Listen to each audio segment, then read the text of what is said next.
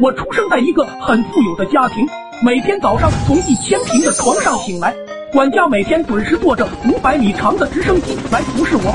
小骚姐，这是八二年的鲜牛奶，一定要趁热。住口！哎，管家，我家什么时候才能过上平凡人的生活？天天吃龙虾、鲍鱼这些玩意，吃的都厌烦了，不吃了。送我去学校吧，管家。好的，小少爷。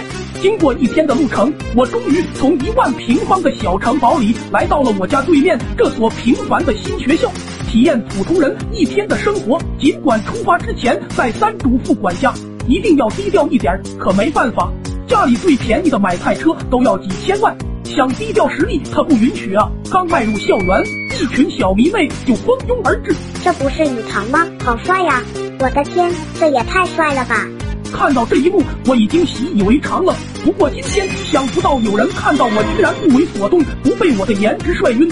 女人，你成功的引起了我的注意，这是一千万亿的支票，能不能交个朋友？说完，那个女孩就这样径直走开了，连看都不看我一眼。从来没有一个女孩对我这样子，难道是我给的不够？于是再写了一张两千亿的支票递了过去。你够了，你以为人人都爱慕虚荣，喜欢你那臭钱？就算你对钱不感兴趣，我这么帅，你就没有一点点心动的感觉？听到这里，他停了下来。哎，果然没有哪个女孩能抵抗得住本骚爷的盛世容颜。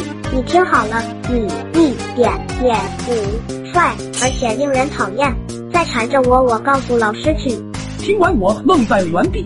第一次有女孩子如此对我，心里不由得泛起丝丝爱意。难道这就是我一直在寻找的梦中女孩？正想跟上去告诉他我心里的想法，一旁的保镖就慌慌张张的冲到我跟前。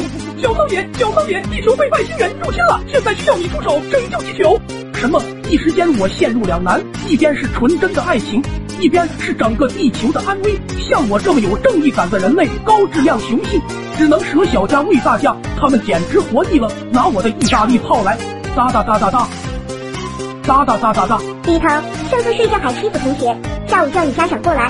老师，我再也不上课睡觉了。我老爹天天在工地搬砖，知道我在学校上课睡觉，我回到家又要上演父子情深了。